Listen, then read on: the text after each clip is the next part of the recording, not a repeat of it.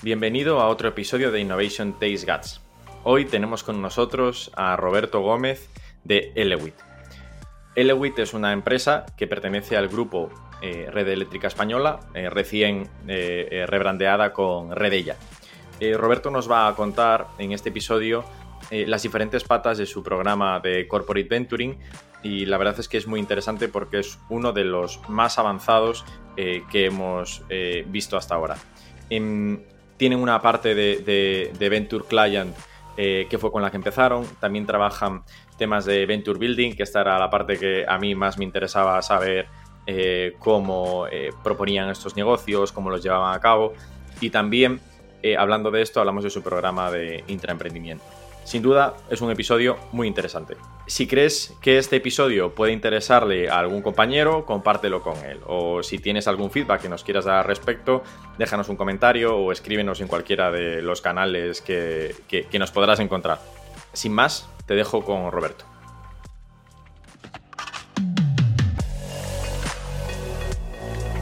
Innovation Takes Guts, un podcast donde hablamos sobre empresas disrumpiendo sus propias industrias, Open Innovation y Corporate Venturing. Porque innovar no es para suicidas, no hacerlo sí. Con Bryce Comesaña, Head of New Ventures en Corporate Lab, Venture Studio especializado en crear nuevos negocios para grandes corporaciones. Hola a todos, bienvenidos a otro episodio de Innovation Taste Guts. Hoy tenemos con nosotros a Roberto Gómez. ¿Qué tal, Roberto? ¿Cómo estás? ¿Qué tal? Muy bien, Bryce. Muchas gracias por la invitación. Nada, hombre, un placer tenerte aquí y que nos cuentes eh, todo lo que estáis haciendo y compartir eh, vuestra experiencia. Em, actualmente eres eh, Corporate Venturing Programs Manager dentro de Elewit, que al mismo tiempo Elewit pertenece a Red Eléctrica y aquí hay un entramado, ¿no? Que nos vas a contar un poco más cómo, cómo, se gestiona esto desde, desde dentro, ¿no? Y también saber, pues, que igual un usuario tradicional no está tan próximo a, cuál es el servicio que tiene red eléctrica y, que nos cuentes un poco más de esto. Pero antes, eh, eh, ¿cómo llegaste tú hasta, hasta este puesto ahora? O sea, ponnos un poco en contexto también de cuál es tu historia eh, para, para el que nos está escuchando. Pues nada, sobre mí un poquito ha sido un poco aprendizajes y saltos dentro siempre del ecosistema innovación, ecosistema startup y allá por, yo creo que empezó todo por 2011, 2012, empecé, empecé a trabajar para una startup en la que estaba un amigo mío y de esa startup salió un spin-off y montamos una, nueva compañía y, bueno, ahí conocí lo que era un poco ser más la parte emprendedor, tener que hacer de todo un poco. Em, sí que es verdad que es relevante, aunque estoy muy familiarizado con, al final, con las tecnologías y es parte de, de mi vida, yo estudié, por ejemplo, publicidad, luego hice, bueno, temas de MBA y, algún máster, incluso de ventas, marketing, etcétera. Pero al final, un poco esta pasión y porque llegó tan pronto también la oportunidad de dedicarme algo más a tecnología, pues pude comprobar lo que era emprender, quizá no sé si demasiado pronto, eh, pero bueno, ya conocer lo que es también afortunadamente levantar financiación, empezar a crear un equipo de personas, internacionalizar, etcétera. Y bueno, eh, después de esa experiencia empecé a trabajar eh, para empresas como, como, BVA en su parte bueno, al principio recuerdo en algún proyecto de, innovación que tenían, en nuevos negocios digitales.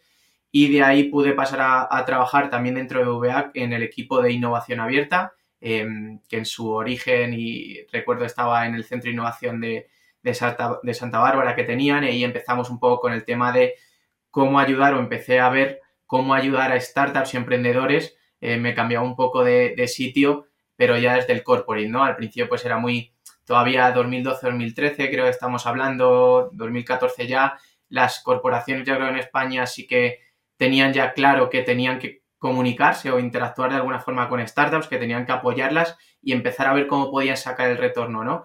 Y fue en ese momento donde pues eh, colaboré en programas como Pentalen, algún challenge que tenía eh, en ese momento. Y luego, alrededor de, creo que fue 2016, em, tuve la oportunidad de empezar a trabajar para el equipo de World for Startups en España, en el campus de, Madrid, y fue darle otra vuelta de tuerca, ¿no? Ya no era, era trabajar para emprendedores, pero ya con una visión muy clara de ayudar a emprendedores en su día a día, involucrarse, pues con los programas que tenían de aceleración, de residency, de mentoring, ¿no? Eh, y, y, un poco también mover la aguja en el ecosistema español, ¿no? Intentando ser punto de acercar inversores, emprendedores, también con muchos eventos, etcétera. Y desde ahí fue cuando, cuando ya pasé en septiembre de 2019 a formar parte de Elewit, que en ese momento ni siquiera se llamaba Elewit, y, a lo que pasé fue a un proyecto del grupo Red Eléctrica, que se llama en su momento, ahora también lo, lo contaré, ahora se llama Redella, eh, que tenía principalmente Red Eléctrica para, oye, hacer una apuesta grande por la innovación, viendo la serie de retos que, a los que se tenía que enfrentar el, sector energético, principalmente a partir de ahora, ¿no? Que todos conocemos.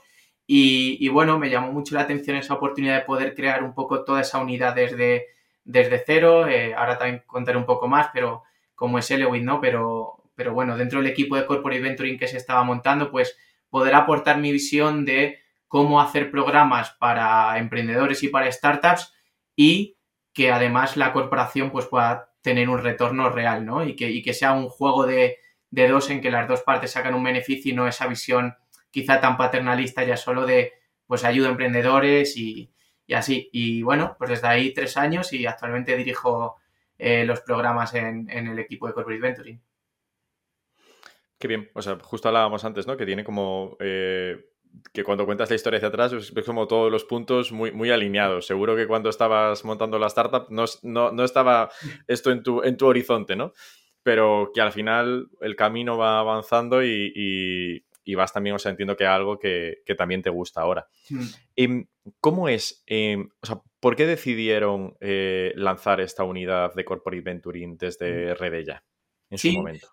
De hecho, además, ya yendo un poquito a, a cómo es Elewit o cómo, está, cómo funciona, eh, al final lo que, lo que vieron en Red Eléctrica, lo que decía un poco, ¿no? Una serie de retos que a lo mejor se estaba haciendo ya mucha innovación dentro del grupo, es una empresa muy, muy tecnológica, eh, a nivel de excelencia tecnológica increíble, o sea, y a nivel de excelencia en personas también, ¿no? Siempre digo de broma que, que descubres que a lo mejor la persona que más sabe de subestaciones eléctricas o de temas de alta tensión de Europa o del mundo, pues está en red eléctrica, te lo puedes cruzar, ¿no? Entonces, pero sí vieron que había que dar un paso más que los retos que, que venían ahora y también las oportunidades que daba el sector de la energía, que debían de enfocarse de forma diferente y una de esas cosas era abrirse hacia el exterior, ¿no? Y había, dentro de esas oportunidades, pues había cosas como intentar aprovechar más esa colaboración con startups, poder incluso invertir en startups y que todos esos eh, proyectos de innovación que se venían haciendo antes quizá pues podían o potenciarse o, o bueno, pues aumentarse o dotarles de más recursos, eh, hacer más. Eh, y ahí es donde surge un poco también eh, la perspectiva de, oye, desde dentro del grupo también Red Eléctrica es una empresa regulada. Eh, por contar aquí un poco ¿no? sobre el grupo, mm. Grupo Red Eléctrica, ahora como decía se llama Redella, tiene dos focos fundamentales en cuanto a sectores, está el sector de la energía y el sector de las telecomunicaciones. Obviamente el core de la, del grupo es el sector de la energía con Red Eléctrica de España como la empresa eh, principal, pero también tiene diferentes participaciones es en empresas de Latinoamérica, en Chile, en Perú, en Brasil desde hace un par de años y también tiene una parte de telecomunicaciones. Eh, de hecho, fue, yo creo que se consumó y se hizo oficial cuando entramos, cuando se creó el EUIDO o después, en septiembre de 2019, eh, que el grupo había adquirido una participación muy, relevante, mayoritaria de Ispasat, el operador satelital, y también tiene alguna otra empresa como, como Rintel, de fibra óptica oscura, etc. Entonces son como estos dos sectores y todos con un rol muy clave en la industria, ¿no? Y ahí es donde el papel de Elewit, que como decía al principio ni siquiera era Elewit, fue un poco después, pues cobra mucha importancia y hace un poco de catalizador y de gestor de toda esta innovación dentro del grupo. Si bien a lo mejor pues equipos como Ispasat ya tienen su equipo de innovación, lo que hacemos es dotarles de mayor oportunidad, sobre todo en el ecosistema de innovación abierta, ¿no? Y ahí pues estamos organizados básicamente en un equipo que gestiona toda la innovación, lo que se llama eh, ciclo de innovación o Innovation Lab, que es todos aquellos proyectos que se venían haciendo ya y se hacen con negocio, pero con mayores recursos, eh, o proyectos más disruptivos, ¿no? Y luego estamos un equipo, aparte de un equipo obviamente de administración y también con cierta vocación comercial, el equipo de Corporate Venturing, y ahí tenemos esas dos patas. Por una parte, bueno, o tres, una parte potencial el ecosistema de alianzas, de colaboradores con universidades, centros tecnológicos, otras corporaciones, etcétera. Eh, otra pata de inversión, en la que, bueno, si quieres luego te cuento un poco más, pero básicamente mm. invertimos en startups en series A, sobre todo, siempre con el moto que tenemos o el lema de Fit First Investment Follows, ¿no? Que, que siempre haya, aparte de un retorno financiero, un encaje estratégico con el grupo, que podamos aportarles valor y que dentro del grupo pues puedan ser nuestros proveedores, partners o lo que sea. Y luego está la parte del programa, ¿no? Eso de cómo aprovechamos las oportunidades del ecosistema, cómo trabajamos con startups. Y ahí el primer programa que lanzamos eh, fue el programa de Venture Client. Y bueno, ahora ya de hecho va, va a llegar a la, cuarta edición. Es la forma que tenemos de, de, introducir innovación y tecnología de forma ágil dentro del grupo, con startups. Em, y luego sobre todo escalarlo, ¿no? Y luego ya hemos ido lanzando otros programas, yo creo que también eh, porque somos una organización muy reciente, porque hay que probar muchas cosas, muchas herramientas, en ese sentido nos divertimos mucho, aunque da mucho trabajo también, eh, pero pues hemos lanzado temas de, Venture Building, hemos lanzado una iniciativa de intraemprendimiento, ¿no? Y al final también se trata de no solo generar eficiencias, también pensar en nuevos negocios para, para el grupo y también un poco ayudar a mover la aguja a los equipos de talento y recursos humanos en cuanto a esa transformación cultural del grupo que es necesaria también. Sí, o sea, de hecho habitualmente cuando eh, se habla de, innovación corporativa, ¿no?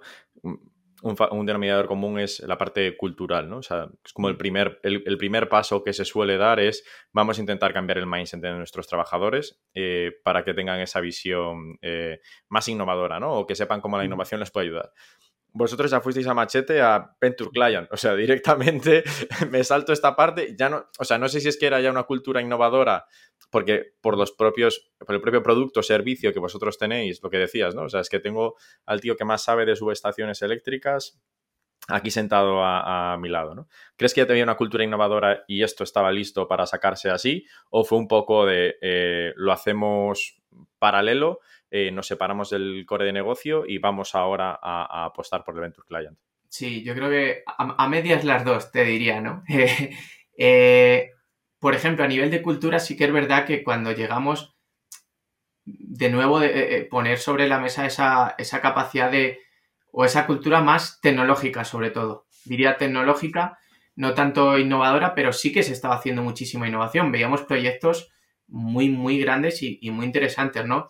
Si bien a lo mejor es esa forma de hacerlo, ¿no? A lo mejor estaban más acostumbrados a proyectos más largos en el tiempo, em, con pues esta especie de ir más o menos siempre a, proveedores que ya se conoce, eh, cero riesgo en muchos casos, proyectos más largos, lo que digo, tanto en tiempo, tanto de presupuesto, en forma de consorcios. Entonces, todo esto está muy bien y se sigue haciendo, pero sí que vimos también que se empezó a hacer algo de Agile pero al final es diferente una vez que te pones a trabajar con startups y que no es una casualidad, ¿no? Cuando ya es algo que es recurrente y vas a ir metiendo startups. Entonces, esto sí, sí que se estaban haciendo cosas y veíamos que había ahí mucha semilla ya plantada, eh, pero luego todo lo que hemos ido haciendo ha ayudado mucho, ¿no? Y en la parte de lanzar Venture Client directamente, eh, lo recuerdo con, Elena de Benavides, que es la, Head of Corporate Venturing de, de, de de ir comentando, ¿no? Al final eh, fue una serie de, de cosas y que yo creo que esta reflexión siempre tiene que estar cuando alguien eh, lanza alguna iniciativa de innovación, que es si lo primero, si es estratégico o no para el grupo, cómo se conecta con los objetivos reales del grupo y, de tu departamento que caen, ¿no?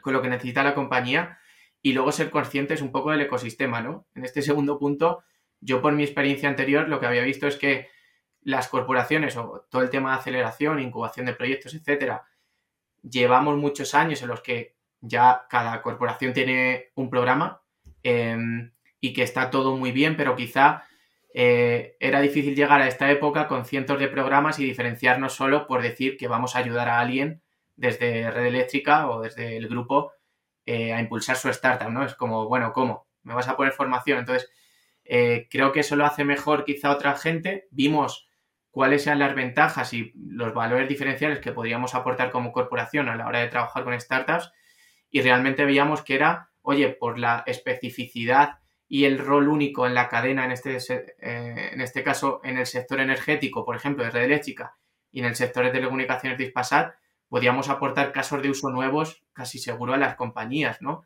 Em, entonces, estos en los que nos fijamos y luego esa madurez del ecosistema que te decía y esa necesidad de diferenciación, dijimos, oye, conectado con las necesidades de negocio, que es realmente introducir innovación, hacerlo de forma ágil, introducir nuevas formas de trabajo, todo ese cóctel de factores, ¿no? Fue lo que nos dijo, oye, pues quizá no nos encaja un programa de aceleración per se, quizá no nos encaja incubación o de Venture Client muy temprano porque necesitamos productos que ya se puedan tocar dentro de la casa, que ya podamos aplicar y podamos escalar, tenemos esa necesidad de mejorar procesos ya. Em, y entonces, más que programas de vigilancia tecnológica, aceleración, etcétera, lanzamos este programa de Venture Client, ¿no? Y al final es lo que nos está permitiendo ir muy de la mano con las necesidades de negocio, qué prioridades tienen, qué necesidades tienen y que nosotros les ayudemos a cubrirlas de forma muy rápida. En cinco o seis meses ya están haciendo pilotos y los siguientes, siguientes meses ya están escalándolos, ¿no? Qué bueno. O sea, entiendo que además, aparte de ser un, cliente vosotros para las startups bastante único, ¿no? Eh, también, o sea, necesitáis como decías, una fase de madurez bastante eh, alta por su parte, porque al final gestionáis infraestructuras críticas para un país. Entonces, eh, hacer un piloto y que algo salga mal, ¿no? Puede tener un impacto muy grande, ¿no? ¿Cómo, se estructura el programa de Venture Client? ¿Cómo son esas fases? O sea, me imagino que hay un proceso de selección, o sea, ¿cómo, dices de esa fase de escalado, ¿cómo, ¿cómo va cada una de esas partes? Al final lo de que sea un programa, digamos, anual, no es tanto por hacia afuera tener un punto en el año en el que hacemos scouting o no, porque lo hacemos todo el año, al final, como te decía antes, también invertimos, entonces el scouting es al final similar, en ambos casos tiene que haber un encaje estratégico claro y buscamos compañías todo el año, ¿no? Pero sí que nos sirve, y yo creo que todo, sobre todo por lo que tú decías, ¿no? De cuánto de acostumbrados están internamente a este tipo de, a lo mejor, iniciativas, oportunidades, tener ese punto en el año de, oye, este es el momento, la ventana de oportunidad que hay internamente también para poder lanzar este tipo de cosas, poder hacerlo de forma ágil. Al final también eh, comentaba con, gente, eh, no sé si contigo en alguna ocasión, que muchas de las cosas por las que funciona bien este tipo de programas eh, no es tanto la comunicación exterior, etcétera, sino lo que hay aguas abajo, incluso lo aburrido, ¿no? Esa estructura legal, esa estructura operativa, esas estructuras y acuerdos de colaboración con el equipo de compras administración que hace que todo vaya más rápido, ¿no? Entonces, es poner esos mimbres, internamente decir, oye, hay una ventana de oportunidad al año, durante el año, pero sobre todo cuando se va acercando un poco la parte de la convocatoria del programa, eh, ir intensificando esos contactos con negocios. Lo que hacemos primero es, oye, ver la hoja de ruta que hay, ver nuestras líneas estratégicas y cómo eso se aterriza en necesidades concretas de, de departamentos y unidades de negocio.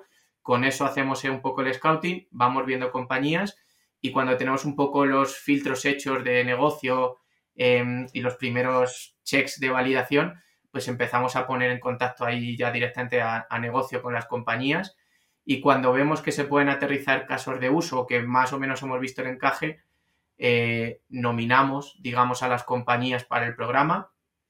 Yo creo que una de las cosas interesantes aquí y que va de la mano también luego con facilitar esa labor eh, hacia, hacia que todo pueda ir más rápido, ¿no? Es que en el comité en el que presentan las compañías ya van más o menos con estos casos de encaje con el grupo, ya sea con Red Eléctrica, con Reintel, con Espasad, etcétera, más o menos eh, no definidos, que es lo que se hace en el programa, pero sí una, una idea, es como, oye, esto ya encaja, está validado por, por departamentos y tiene de alguna forma algún sponsor, ¿no? Y se hace ante un comité del máximo nivel de grupo, ¿no? Está nuestro consejero delegado, está nuestra, nuestra CEO en, en todos los eh, directores generales de la compañía. Entonces, esto es lo que hace yo lo que llamo ese efecto sándwich, ¿no? De viene trabajado por abajo, está la persona que en el día a día eh, sabe más o menos en qué le puede ayudar, viene confirmado por eso, por parte de Elewit, totalmente filtrado, hemos visto muchas compañías y sabemos a nivel estratégico dónde encaja y luego digamos esa, esa validación, ¿no? Ese punto de varita final de desde arriba, ¿no? Del C-level, top to bottom, de, oye, vale, tiene sentido y vamos adelante. Y eso es lo que decía, lo que nos facilita, entre otras cosas, mucho, aparte de darle visibilidad a las startups, que luego pues podamos trabajar de una forma mucho más fácil con los departamentos. Y durante el programa lo que hacemos es eso, empujar a los, a los departamentos a que sean más o menos rápidos, sobre todo en esa definición del piloto y en la toma de decisiones, ¿no? Que hay, uniéndolo con lo que decíamos al principio, esa cultura de innovación, ¿no? A lo mejor pues están muy acostumbrados a trabajar con tecnología, pero no a decir, oye, pues esto en dos semanas se ve y en las otras dos tenemos una propuesta y en las otras dos ya estamos trabajando en ello, ¿no? Entonces, es un poco a lo que los llevamos y queremos que, que se acostumbren también a acotar bien los pilotos, a que sepan hacer pruebas de concepto que no se nos vayan mucho en el tiempo, que en pocos meses podamos probar el concepto ya poder validar si tiene impacto o no. Y, eso es un poco la clave. Hasta el momento, tres ediciones creo que han pasado 18 startups. Eh, creo que con solo dos no hemos podido llegar eh, finalmente a llegar a hacer un piloto.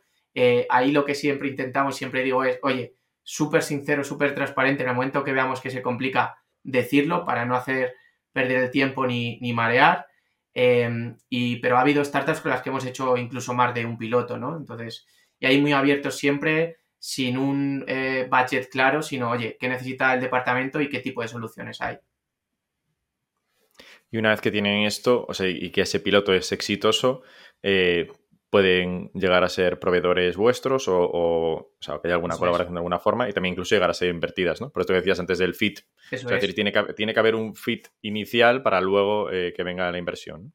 Eso es. Sí, sí, en el caso, por ejemplo, de inversión, eh, van por separado, pero obviamente si vemos que hay una compañía con la que estamos lanzando cosas que tiene sentido a nivel estratégico, que no es solo un proveedor, digamos, de una parte de un proceso, sino, oye, es un proveedor, no sé, de de IoT, de una tecnología habilitadora que vale para diferentes departamentos. Em, y eso puede ser que venga del programa y nos ayude el programa a validarlo, pues es otra opción, ¿no? Em, pero sí, sí. ¿Y puedes contarnos algún caso de alguna startup que hayáis eh, eh, que haya pasado por este Venture Client y que digas, oye, esta gente hacía esto como lo hicimos con este departamento y, también, o sea, un poco los tiempos, ¿no? Porque decías ahí dos semanas, dos semanas, dos semanas, o sea, mes y medio es bastante eh, rápido para las velocidades habituales, ¿no? Bueno, ahí he puesto, he puesto justo eso, ¿no? Que es lo que, lo que intentamos luego al final día a día con Sí que tenemos un poco el compromiso de, de, oye, en 100 días tiene que estar aterrizado. O sea, luego obviamente hay pilotos que lo que es el deployment pues lleva un mes o lleva cuatro o lleva seis. Ahí sí que intentamos de, oye, que no lleve más de seis, que a final de este año, ¿vale? Hemos tenido el programa, hemos lanzado el piloto y dentro del mismo año tenemos resultados, ¿no? Pero sí que es verdad que hay cosas que son sensórica, en líneas, que te lleva un tiempo y otras pues que es más digital, un software y es diferente, ¿no? Em, pero sí, sobre todo empujarles a que sean dentro de esos primeros 100 días que ya esté por lo menos en marcha. Y lo que te decía de casos, pues tenemos de todo. Yo creo que los más interesantes son eh, los que al final les aportamos un caso de uso nuevo, como yo te decía, ¿no? Porque una vez que están también dentro del programa, pues intentamos, eh, ya te digo, esa parte, si se quiere llamar de aceleración, para nosotros es totalmente secundaria y no es nuestro foco, pero sí que con las startups que participan hay un compromiso por nuestra parte de, oye, nos gustaría que esta relación se quedara en un piloto y por eso también te vamos a ayudar, pues, si necesitas ayuda en tema de HR, vamos a intentar conseguirte a, alguien de HR, del ecosistema, o ponerte en contacto con tal startup. Si estás levantando financiación con financiación. Pero el foco es esta exploración de negocio que llamamos. Y, pues, por ejemplo, de la primera, por pensar así, de las tres ediciones, la primera edición recuerdo Sigma Rail, que ahora son Unusuals, em, que es una empresa que tiene un sistema de visión, eh, computer vision e inteligencia artificial para hacer eh, todo lo que es análisis o, bueno, ayudar a la monitorización de, infraestructuras. Ellos están enfocados en sus comienzos en... Eh, de hecho, yo creo que el, branding, aquí habría que preguntar también a su, a su CEO, pero, pero, el rebranding viene un poco por eso. Estaban enfocados al sector ferroviario, ¿no? Analizaban al final infraestructuras lineales y es un poco lo que hacemos también, ver qué tecnologías pueden aplicarse de otros sectores a lo que nosotros hacemos, ¿no? Y vimos el caso de Sigmaril para las líneas, pues identifica, eh, de, tren, identificamos que podía ser algo que se podía usar también para líneas eléctricas, ¿no? Entonces, pues a través del programa se hizo un piloto con ellos, eh, fue satisfactorio, además del piloto, yo creo que además es una, una, forma de ver cómo diferentes herramientas de, de Corporate Venture y de innovación pueden encajar, porque luego hicimos un datatón eh, para empresas de todo tipo que analizaran datos eh, de nuestras infraestructuras para ver cómo automatizar el proceso también. Recuerdo se presentó Sigma Rail, llegó al final y luego también fue el proveedor por esa parte. Entonces, como que ha tenido diferentes contactos con nosotros, con el programa, eh, ha servido para aprender también sobre nuestro caso, etcétera. y ahora son proveedor del grupo. De hecho, en uno de los, de los proyectos más importantes que hay a nivel de, toda la digitalización, de la monitorización de, nuestras infraestructuras, ¿no? Entonces, ese es un caso, por ejemplo, con tecnologías como Onirix de realidad aumentada, el primer programa recuerdo también, eh, con algún caso muy concreto que exploramos, eh, incluso con alguna posibilidad de comercializarlo, porque era tan único que, vimos ahí posibilidad. Em, y sí, y, varias empresas. Del segundo programa creo que un par, una de Alchemy de inteligencia artificial para ayudarnos a gestionar la, cartera de, inversiones en construcción, etcétera, del grupo y saber, gracias a esa inteligencia artificial, cuándo hay que construir, cuándo no, dónde hay que poner, eh, cómo repartir los huevos para, en diferentes cestas, etcétera.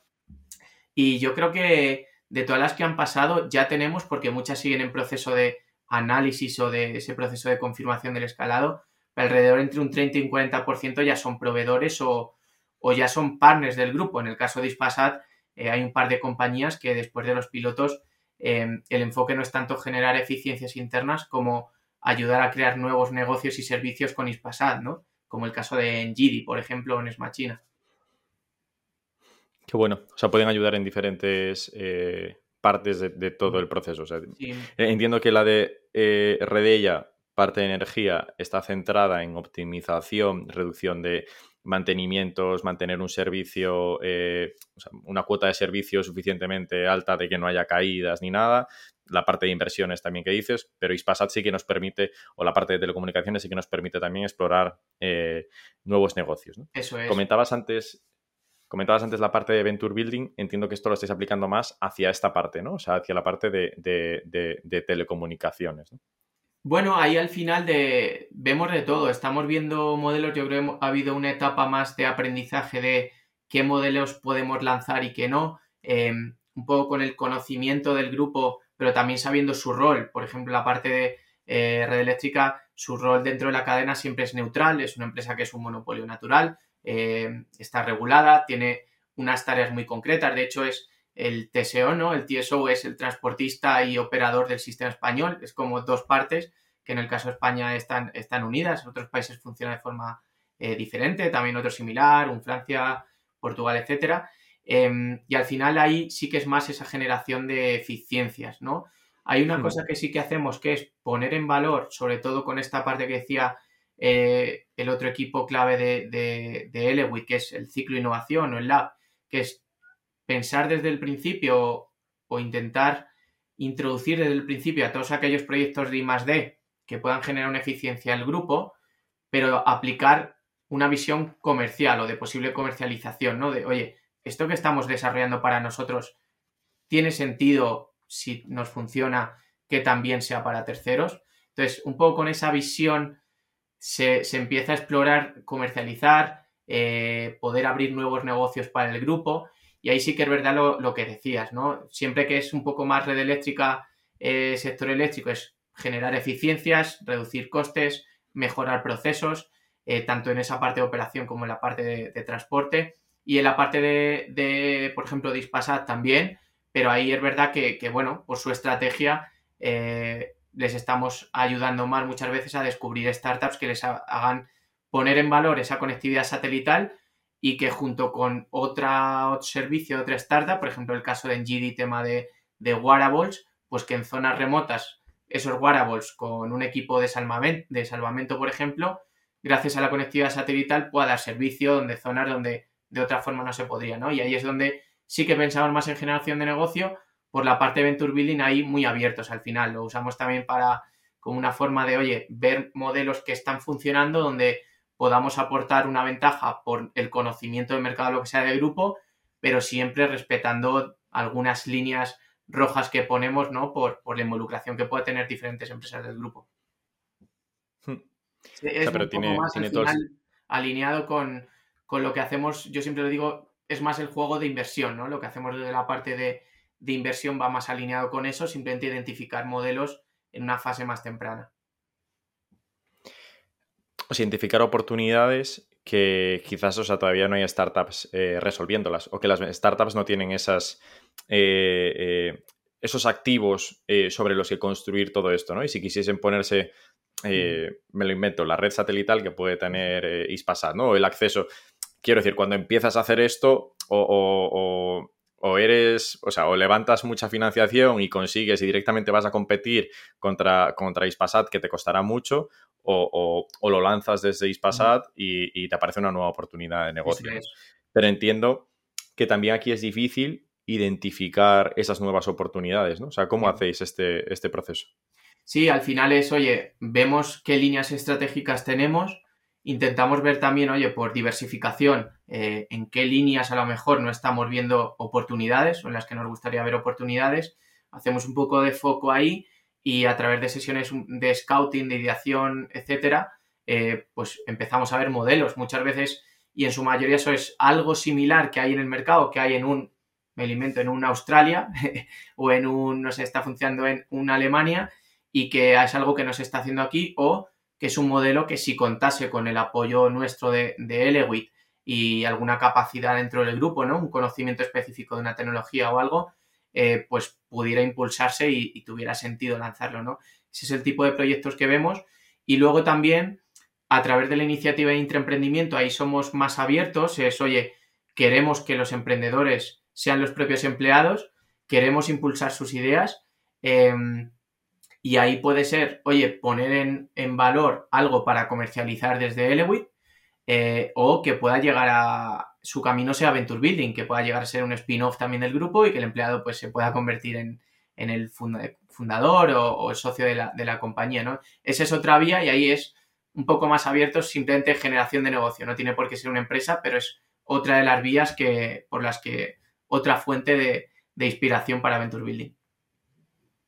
Hmm incluso volviendo a la parte que decías de esto lo montaron en, Australia y tal, puede haber una startup que fracasase porque no tenía vuestra eh, eh, capacidad, ya no solo la parte financiera o equipo o lo que sea, ¿no? Por lo típico que se puede morir en una startup, sino mm, conseguir ese activo, eh, haber conseguido hacer ese venture client para una startup con vosotros hubiese sido clave no salió con el, eh, el australiano y se, y se murió, ¿no? Pero la oportunidad era buena y la propuesta de valor era buena y resolvía un problema. Puede ser, mm. sí sí, sí.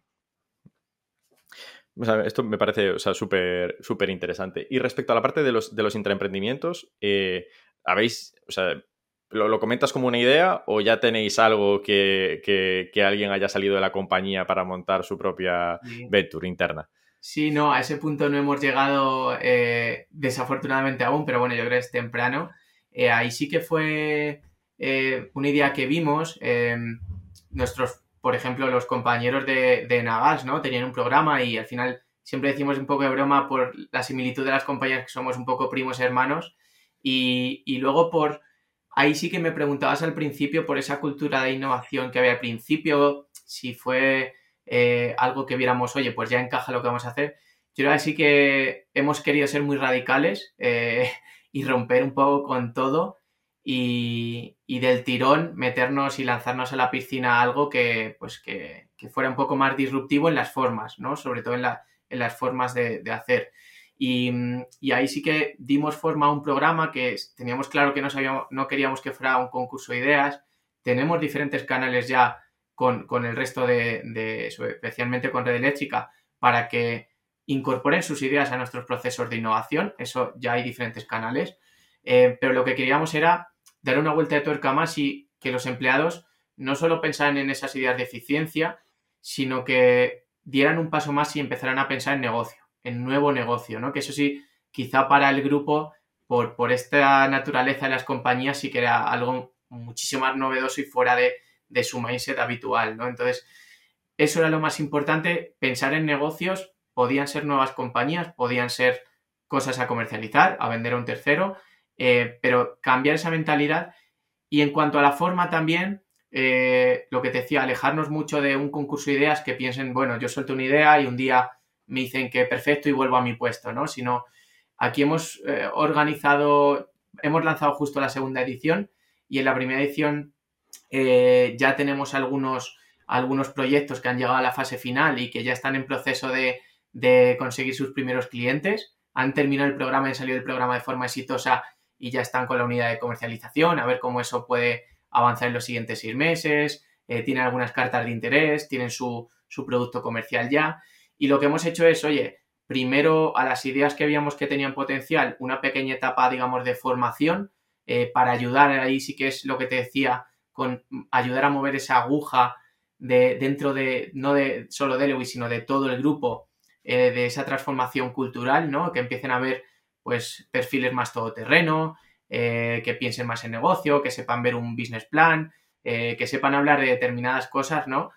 Em, con un periodo de formación. Y una vez que pasaban el periodo de formación y presentaban un primer plan de negocio, ahí los dos proyectos que han llegado a esa fase eh, pasaban a una, lo que llamamos el Erasmus Elewit, que vienen a Elewit durante seis meses, pero dejan totalmente su día a día, su puesto de trabajo, para venir como fundadores, simplemente como parte de Elewit, a, a desarrollar su proyecto. Y ahí ha sido seis meses, se han terminado ahora recientemente en noviembre, desarrollar el, todo el prototipo, eh, convertirlo en un producto comercial y pues validar en el mercado que eso tenía sentido, ¿no? Y además, yo creo que ha sido uno de los momentos más reconfortantes y gratificantes eh, de lo que llevo en Elewit, ¿no? Cuando hace seis meses pues han tenido la oportunidad de presentar ante el consejero delegado, otros directores generales, etcétera, lo que era su idea, lo que querían hacer y cuando han ido, oye, un pitch deck ya de auténtico emprendedor, eh, es una tontería, pero han ido con sus camisetas de su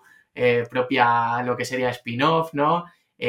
Con una dialéctica ya muy buena y sobre todo con signos claros de que sus ideas podían convertirse en un negocio, ¿no? De que ya habían hablado pues con, otros posibles clientes del sector, grandes corporaciones y, y les habían comprado la idea, ¿no? Entonces, estamos en ese punto a mí me parece una iniciativa muy, muy interesante para generación de, nuevo negocio, pero sobre todo para apoyar esa transformación cultural, porque obviamente no van a salir aquí cada año 10 negocios nuevos, ¿no? Entendemos que un año puede salir cero, otro año puede salir dos, afortunadamente otro uno, pero ese conjunto de gente que va pensando en eso más allá del día a día es muy importante, ¿no? Y de hecho también se nota porque en el programa em, lo que desarrollan los, los emprendedores o los intraemprendedores. En el caso de convertirse en un producto, pues si se comercializa, compartimos también los beneficios con ellos porque los reconocemos como, como fundadores de lo mismo. Si es una spin-off, pues serán socios con un tanto por ciento muy relevante de la compañía en ello, ¿no? Entonces, se han convertido en su propia startup dentro de, la compañía y bueno, pues a ver cómo va eh, esa parte y, y, ahora que hemos lanzado la segunda edición, a ver si, si tenemos también casos como ellos de éxito. Y comentabas el, si nos van a salir 10 eh, eh, o sea, 10 nuevos negocios en cada programa, ¿no? Pero creo que, o sea, que, el paso previo ya va bien. O sea, quiero decir, que al final cuando lanzas nuevos negocios eh, tienes una, probabilidad de, fallar, o sea, que esos negocios vayan mal muy, muy alta, ¿no? O sea, pues que una de, cada, una de cada diez vaya adelante, dos de cada diez vayan adelante. Pero ya el hecho de que haya otras 8 y que internamente yo creo que eso ya le aporta mucho valor a la, compañía, ya no solo a nivel cultural, sino, vale, mm. sacamos esto hoy, eh, quizás habrá que hacer un post-mortem, ¿no? De por qué esto no salió adelante, porque el equipo no era el correcto para llevar adelante. Fuimos muy rápido al mercado, eh, mm. la tecnología no estaba lo que fuese, ¿no? Y decir, oye, pero es que esto igual lo tenemos que recuperar dentro de dos años o dentro de tres años, ¿no? o, o meterlo dentro de nuestra estrategia de venture building y lanzar la compañía de otra forma, tal, o plantearlo a una de nuestras participadas porque puede tener cierto encaje esto dentro de, porque a veces un producto no, da suficiente para tampoco hacer un, negocio entero, ¿no? O sea que puede haber muchos, muchas causas, pero ya va bien, o sea, decir, al negocio, a, la compañía, a la, a la madre que pone todo esto en marcha, ya le va bien que haya eh, dos nuevos que están, que están seis meses con vosotros, ¿no? Y, me sorprende esto, ¿no? Que, además los managers de, o los directores eh, hayan aceptado esto me parece lo más, lo más crítico, ¿no? O sea, segundo programa, pero ¿cuánto tiempo llevó a negociar el primero, ¿no? Y conseguir que, que pasase. Bueno, aquí, aquí hay una cosa muy importante que vale para, para cualquier programa que hagamos, para las inversiones, para, para todo que es que haya un, un buy-in y un apoyo grande desde el C-Level y a, ser posible desde el CEO. Y en nuestro caso lo tenemos, ¿no? Yo creo que cuando se lo presentaron, se lo presentamos, lo vio muy claro. Em, al final ahí sí que se nota mucho esa apuesta por lo que hace Elewit y un poco esas esperanzas que hay en Elewit de que podamos agitar un poco el árbol, ¿no? Además de traer nuevas oportunidades, agitar un poco el árbol de, la, de lo que hace la compañía hoy en día. Y yo creo que ahí sí que lo veo muy claro. Y de nuevo, otra vez, em, creo que es muy importante resaltar el valor de, esas, de esa capa inferior, de, ese, de esa capa subterránea que no se ve, de esas cosas aburridas, ¿no? De, para que eso sea posible está muy bien, pero eh, hemos contado con el apoyo de los managers, que también para eso seguramente haya influido mucho el apoyo del CEO, ¿no? El apoyo de talento para, de hecho, lo que hemos hecho, por ejemplo, en esta, en esta última fase, cuando pasaba una persona, seis meses, ya estaba preparado un mecanismo con los equipos de recursos humanos para el mes antes buscar una persona eh, que pudiera cubrir la baja a través de un pool de talento que, de personas que ya habían trabajado en la compañía, eh, pudiera cubrir esa baja de forma temporal del empleado. Entonces, al final ya son pequeños mecanismos eh, que vas tejiendo y hacen que, todo tenga sentido y que no crees demasiada fricción, ¿no? Por ejemplo, el año pasado, ya solo en la etapa de formación, tenían que dedicar cierto tiempo de forma parcial, ya había una persona que les acompañaba. Un aprendizaje el año pasado ha sido, oye, quizá con determinado tiempo a la semana, tipo 20% a la semana, no necesitamos que haya una persona que lo cubra, es más fácil tener ese apoyo del, del manager, se pueden organizar bien las sesiones, entonces algo así, ¿no? Y lo que sí que decías muy, muy importante para mí al principio es, eh, bueno, hablamos de cuando planteamos el programa, vimos, oye, vamos a ser muy honestos con nosotros mismos, qué es, cómo es esta cultura aquí, cuál es el perfil de la gente, van a aceptar un programa de intraemprendimiento, cómo se va a ver, podemos sacar algo de aquí. Por el rol único, una vez más, de las empresas, creíamos que sí, por la excelencia tecnológica y la excelencia técnica, los perfiles que hay en la, en la casa, que es brutal, yo estoy aprendiendo muchísimo, em, creíamos que sí, ¿no? Y a lo mejor lo que sí que veíamos que faltaba es un poco esa, esa cultura de pensar en una eficiencia comercial por la naturaleza de la compañía, ¿no? O el bajo eh, componente comercial que tiene en este caso, por ejemplo, Red Eléctrica, ¿no? A lo mejor con Ispasat es diferente. Entonces, ahí es donde vimos de, oye, eso sí que podemos atacarlo y es muy importante no pensar tanto comercial como tal, porque vaya a cambiar la compañía, pero incluso para Elewit es bueno, ¿no? Que empiece mucha gente, si ya desde talento se les eh, enseña a trabajar de forma agile, con metodologías ágiles, Em, tenemos también ya, eh, tienen ese conocimiento de la tecnología que hay en el mercado. Oye, si le añadimos ya esa parte de que empiecen a pensar en negocio, eh, ingresos, no sé, modelos de monetización, operativa, también a la hora de colaborar con nosotros va a ser más sencillo, a la hora de trabajar con startups va a ser más sencillo, incluso cuando estemos analizando posibles inversiones en startups va a ser mucho más sencillo que tengan ese chip, ¿no? Y todo esto al final hace, pues lo que decía, ¿no? Potenciar esos perfiles más todoterreno dentro del grupo y, y que eso genere muchas más oportunidades. Sí, y también al final, después de cuatro o cinco programas de estos donde vayas teniendo ya, entiendo que aquí también hubo un, embudo, ¿no? De gente que presentó sus ideas, gente que hizo la formación, que pasó a trabajar con vosotros y que acaba presentando eh, eh, al comité, ¿no? Pero vas también extendiendo mucho más lo que estáis haciendo vosotros dentro de la compañía. Y al mismo tiempo también ganas eh, tanto embajadores como aliados para lo que dices, ¿no? O sea, de, oye, pues para año presentaos porque yo lo hice, o sea, estuvo muy bien, tal. Y por otro, de, oye, eh, echadle un cable a Roberto que tenemos que analizar esto, si puede entrar dentro del piloto y tal, que en el mundo corporativo es tan, tan importante, ¿no?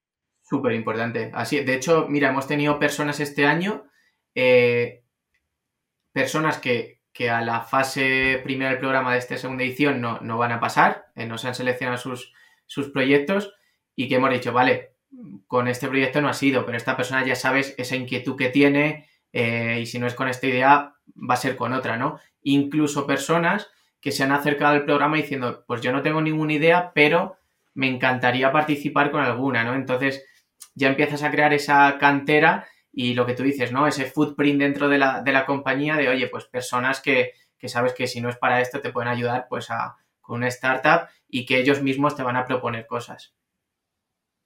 ¿Y esto lo habéis montado vosotros solos? ¿Habéis trabajado con algún externo que os ayudase en, esta, en esta parte? Sí, nada, eh, la parte del programa Venture Client e Intraemprendimiento nosotros, sí que, por ejemplo, para la parte de, de, de hecho, para ambos programas, por ejemplo, en Venture Client, eh, lo que te decía que damos un poco apoyo on demand, si vemos que alguna compañía, pues oye, necesita apoyo legal, pues tenemos un partner para ofrecer determinada bolsa de horas o algo así. Em, y en la parte de, de, intraemprendimiento igual, hemos contado también con un partner, pues que por ejemplo en la parte de formación sí que es verdad que ha sido una involucración eh, grande nuestra de, sobre todo en la segunda fase, de directamente conectarles con personas y emprendedores del ecosistema, un poco también todas las personas, no lo he dicho, pero de, de sobre todo de Corporate Venturing, venimos del ecosistema, pues eh, un compañero venía de, de Guaira, eh, Elena, nuestra jefa de un fondo, em, otra persona de otro fondo de fuera de España. Entonces, más o menos por esa relación con el ecosistema les hemos ayudado mucho directamente a hablar con emprendedores, a hablar con fondos, hablar con corporaciones que conozcan, en el caso de los emprendedores, sus, sus experiencias. Y sí que en la parte más previa de formación teníamos un partner, oye, para que aprendieran más lo típico de Lean Startup, eh, cómo montar un plan de negocio, este tipo de, de cosas, que de hecho este año las hemos aligerado porque hemos visto, bueno, que al final, si saben montar un pitch deck, por lo menos para empezar, ese es el punto de partida y, y la parte de, del canvas y luego a partir de ahí ya sí que veremos cosas más específicas pero lo que es el diseño y la organización de, todo lo hemos hecho desde Elewit y entendemos que por nuestros pasados en el ecosistema tenemos ese, conocimiento, aunque hay mucho por mejorar. Hmm. Hombre, a ver, siempre, siempre se puede hacer mejor, ¿no? Y cuando llevas dos ediciones, pues... Pero la parte de la, formación sí que veo interesante seguramente sacarlo, ¿no? Porque es más estándar y seguramente hay alguien que haya hecho formaciones fuera, eh, no será tan pues igual es un poco lo, más externo a vuestro core de negocio, pero sí entender la organización, cómo plantear toda la estructura del programa, etcétera, es algo que, internamente eh, tiene, tiene sentido que lo hagáis. ¿Cuántos, ¿Cuántos sois en el equipo ahora? Pues mira, Elewit somos entre, creo, entre 16 y 18. Em, tenemos unos roles eh, que por eso también baila un poco, eh, que es un poco lo que decía antes el Erasmus Elewit. Intentamos eh, esa labor de evangelización y de, y de ayudarnos también a, llegar a más departamentos, etcétera, venga también por la experiencia de personas de red eléctrica, en este caso, que pasan durante unos meses a, trabajar con el EWIT en diferentes proyectos, por eso fluctúa un poco. Ahora se nos ha ido una compañía, pues ahora tendrá que venir alguna otra persona más de otra unidad de negocio. Y en concreto en la parte de Corporate Venturing, pues somos unas siete personas, creo. Está Elena, nuestra head. Eh, está en la parte de inversión dos compañeros. En la parte de, ecosistema, partnerships, etcétera, otra compañera. Yo dirijo la parte de programas y tenemos dos roles, bueno, un rol que hacen dos personas que yo creo que es muy importante para mí, son claves en todo Elewit y en concreto en lo que hacemos en Corporate Venturing, que, bueno, son Miguel y Alberto, eh, son Innovation Managers y básicamente lo que yo les llamo traductores, ¿no? Porque al final somos gente muy enfocada en el negocio, cada vez aprendemos más, obviamente, de ya con tres años, lo que hace Red Eléctrica, lo que hacéis pasar, las empresas del grupo, pero al final son muchas líneas estratégicas que tenemos, en muchos casos tocan temas muy técnicos, ¿no? Y no solo por, por esa, eh, por, ser tan técnicos esos temas, ¿no? Bueno, ya cuando hablamos de, de ciber o de, el otro día, un sensor piezoeléctrico para un determinado tipo de... Son cosas muy concretas que no solo tienes que saber de la tecnología a un nivel ya, una capa que no es la mía, por supuesto, una capa muchísimo más profunda, sino tienes que saber cuáles son las personas de negocio, los departamentos que hacen determinadas cosas, ¿no? Entonces, en su caso son dos personas que venían, como decía, el equipo de Corporate Venturing, somos todos personas que veníamos de fuera, que creo que fue una decisión buena por parte de, de Elewit a la hora de organizarlo, de oye, la parte que lleva proyectos, gente más que venga de red eléctrica y la parte más de fuera que a lo mejor no hemos hecho antes, pues gente que ya lo haya hecho antes, pero ellos son esa traducción con negocio, venían de red eléctrica, como digo, y nos ayudan mucho a, entender bien las necesidades, ¿no? O cuando hemos visto pues, una startup, una compañía que, que vemos que puede encajar en una línea estratégica, en una necesidad que hemos identificado, ellos hacen esa conexión con negocio, ¿no? De, traducirlo, también de traducir sus las necesidades de negocio a la hora de ir nosotros a hacer el scouting. Em, entonces, creo que esta labor es muy importante y, este mix de personas con conocimiento muy técnico de negocio y otro tipo de personas con conocimiento eh, y experiencia más centrada en esa parte de inversión, de programas, de negocio puro, creo que está funcionando bastante bien. Pues al final, lo que dices, el, rol de traductor eh, creo que lo, que lo pone muy, muy claro, ¿no? Hay un conocimiento técnico súper profundo de red eléctrica que es muy difícil de entender para alguien que viene de fuera, ¿no? Y que necesitas años y seguramente otra formación, otro background que te, que te ayude a entender de eso. Y el que sabe igual de un sensor piezoeléctrico no sabe de una subestación, ¿no? Y necesitas dos perfiles diferentes para llegar a ese detalle de esa startup que justo hace la medición o el sensor de tal, ¿no? En, concreto. Y luego esos truquitos que te ayudan a ser más ágil de ya no solo la tecnología casa con tal prioridad de tal departamento, sino decir, oye, la persona con la que tenemos que hablar es fulanito o fulanita, ¿no? Yo creo que eso ayuda mucho, son pequeñas cosas que, que parecen del día a día, pero luego cuando te das cuenta de por qué han ido rápido algunas cosas es por esto, ¿no? ¿Cuántas personas trabajan en Redella? Pues yo creo que el grupo está alrededor de, de 2.000. Em, aquí seguramente me puedo ir de, alguna cifra, porque ha habido alguna, como te decía, ya después incluso dispasada, alguna adquisición más del grupo, pero creo que es una empresa de alrededor de, de 2.000. Luego hay mucha gente, por ejemplo, red eléctrica en demarcaciones, ¿no? De las propias subestaciones, etcétera, pero creo que alrededor de, de 2.000. Hmm. Vale. Y al final, o sea, es una casa muy grande, ¿no? Y estos dos Innovation Managers ayudan rápidamente a, entender por dónde, por dónde hay que ir.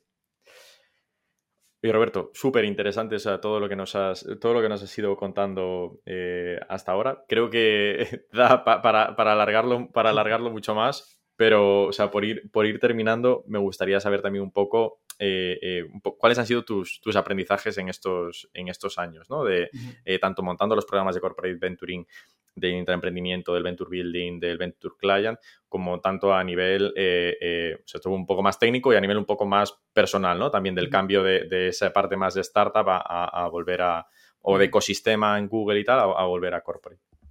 Pues mira, yo creo que por ir de lo concreto a lo, a lo general, hablando de red eléctrica, etcétera, yo creo que algo muy importante em, es aprender las velocidades de la organización.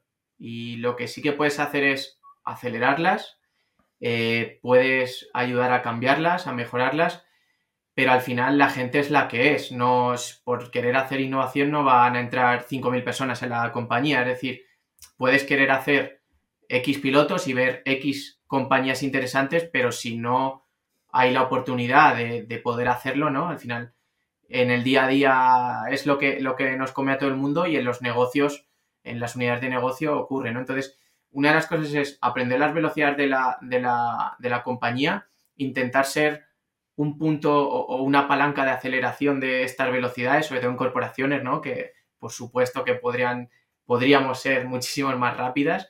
Eh, pero dentro de eso, pues, por ejemplo, lo que yo llamo hacer barbecho, ¿no? decir, oye, pues si he hecho con un departamento X tres proyectos este año, pues es posible que esto le esté generando cierto estrés, cierto trabajo, em, de y, sobre todo si han ido bien esos proyectos y se escalan, al final pues el año que viene van a estar también liados con esto, etcétera. Entonces, entender también eso, ¿no? De que poder ver cosas muy interesantes, pero lo mejor es, pues, cada oportunidad tiene su momento, ¿no? Entonces, lo que hay que intentar es entenderlo, reconocerlo y acompasarlo y sobre eso un aprendizaje también, pues tener paciencia, ¿no? Y en nuestro caso, eh, no llegamos a una empresa que ya tenía sus engranajes de innovación abierta, sobre todo hechos, sino que había que crearlos desde cero y por tanto eso lleva su tiempo, ¿no? Eh, y eso es, es importante a la hora de tener paciencia y de saber ver resultados en, en, lo que se hace, que afortunadamente para nosotros muchos son muy buenos, pero, pero queda largo camino por recorrer, ¿no?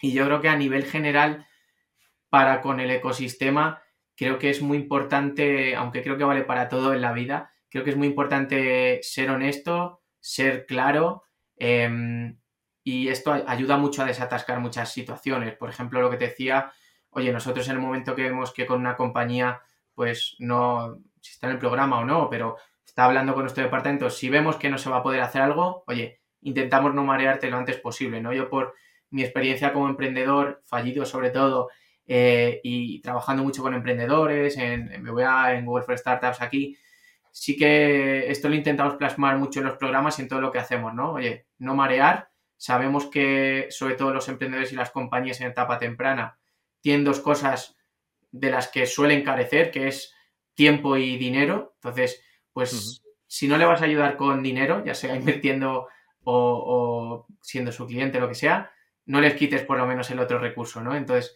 creo que esto es importante, cuesta hacerlo algunas veces, pero creo que es algo que, intentamos llevar a cabo y, eso, siendo muy honesto para con los demás y también con nosotros mismos de, oye, ser críticos eh, con lo que hacemos, que es lo que nos va a ayudar a mejorar y, y saber que qué cosas no hacemos bien, pues intentar potenciarlas y unido a lo que hacemos se puede ver en muchísimas cosas, ¿no? En poner en escrito en los contratos de, oye, pues por ejemplo en Venture Client intentar ser rápido, las empresas cobran antes que en otros procesos de, de con proveedores, en, muchas cosas de las que hacemos. Y, también en lo que me refería a ser honestos con nosotros mismos es, oye, si algo no funciona, se corta, ¿no? Hablabas tú eh, de, oye, cuando lleves la, la, la, quinta edición de, del programa de Venture Client o de intraemprendimiento, oye, ninguna pretensión de llegar a ni a 5, ni a 10, ni a 15. Son cosas que, de nuevo, uniéndolo con, con, lo que decía al principio, creo que siempre tiene que estar ahí ese enfoque estratégico de ir conectado con lo que la corporación necesita en cada momento y con los recursos que hay.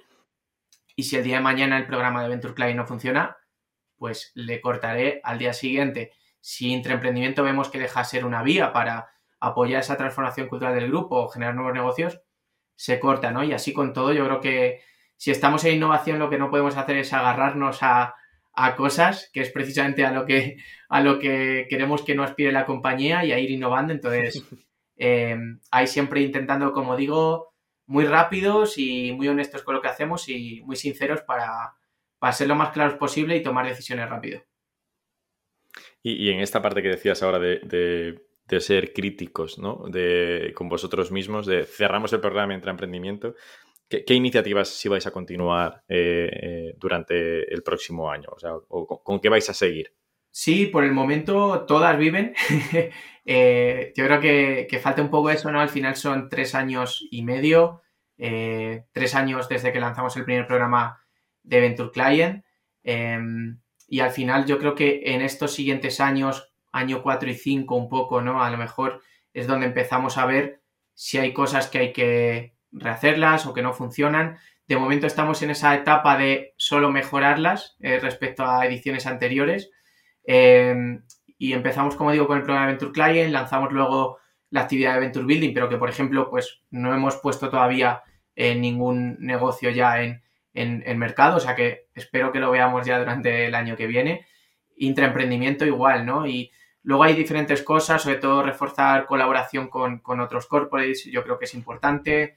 Hemos hecho algún challenge, algún dataton, alguno ha ido bien, alguno, alguno ha ido menos bien, eh, pero yo creo que estamos todavía en ese punto de seguir aprendiendo y será en los años siguientes en los que veamos si, oye, hay que lanzar más cosas, cambiarlas o, cortarlas, ¿no? Al final es eso, reinventarse y no hacer algo por hacer, sino sea lo que sea, es un medio para el fin de ir conectados con esos eh, objetivos estratégicos.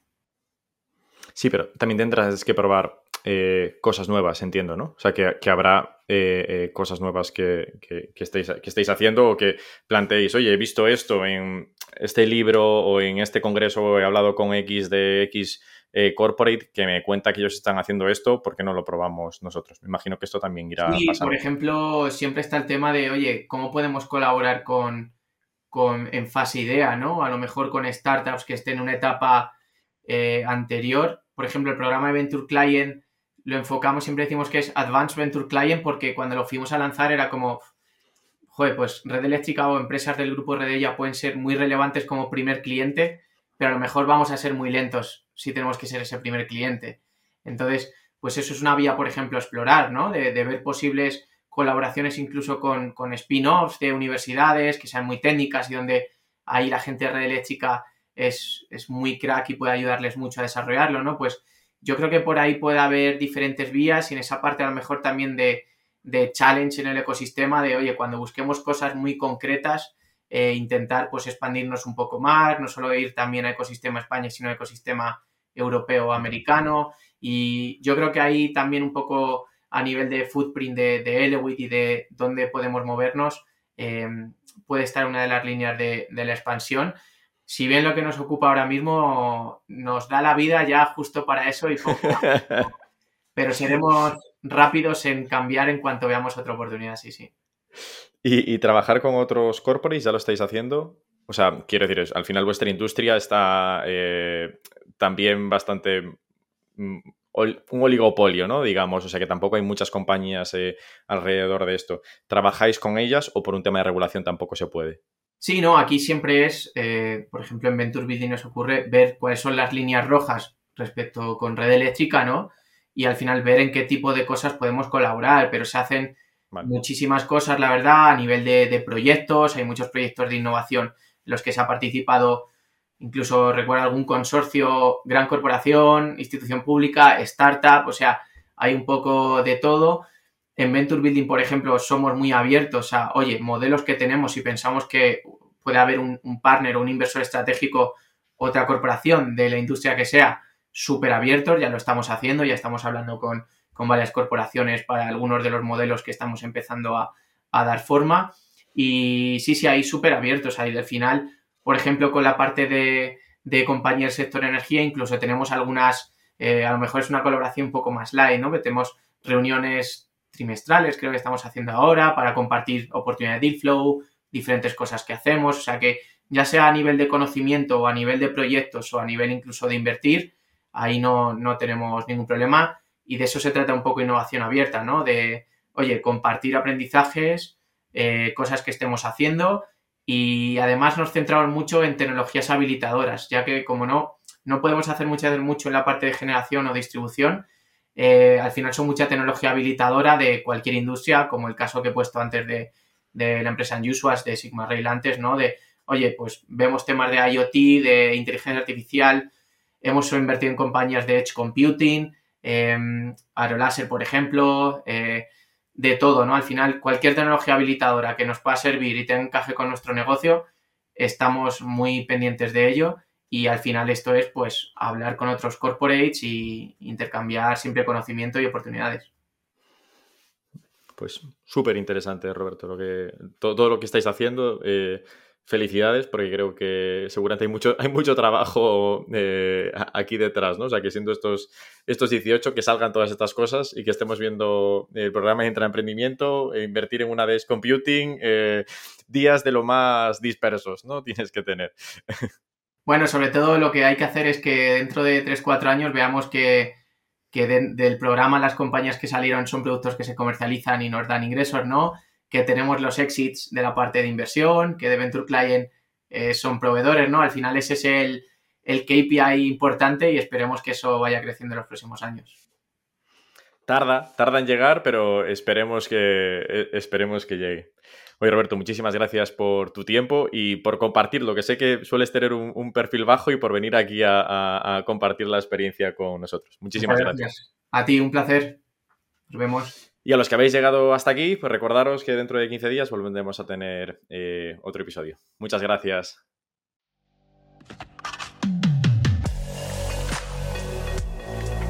Innovation Takes Guts, un podcast donde hablamos sobre empresas disrumpiendo sus propias industrias, Open Innovation y Corporate Venturing. Porque innovar no es para suicidas, no hacerlo sí. Con Bryce Comesaña, Head of New Ventures en Corporate Lab, Venture Studio especializado en crear nuevos negocios para grandes corporaciones.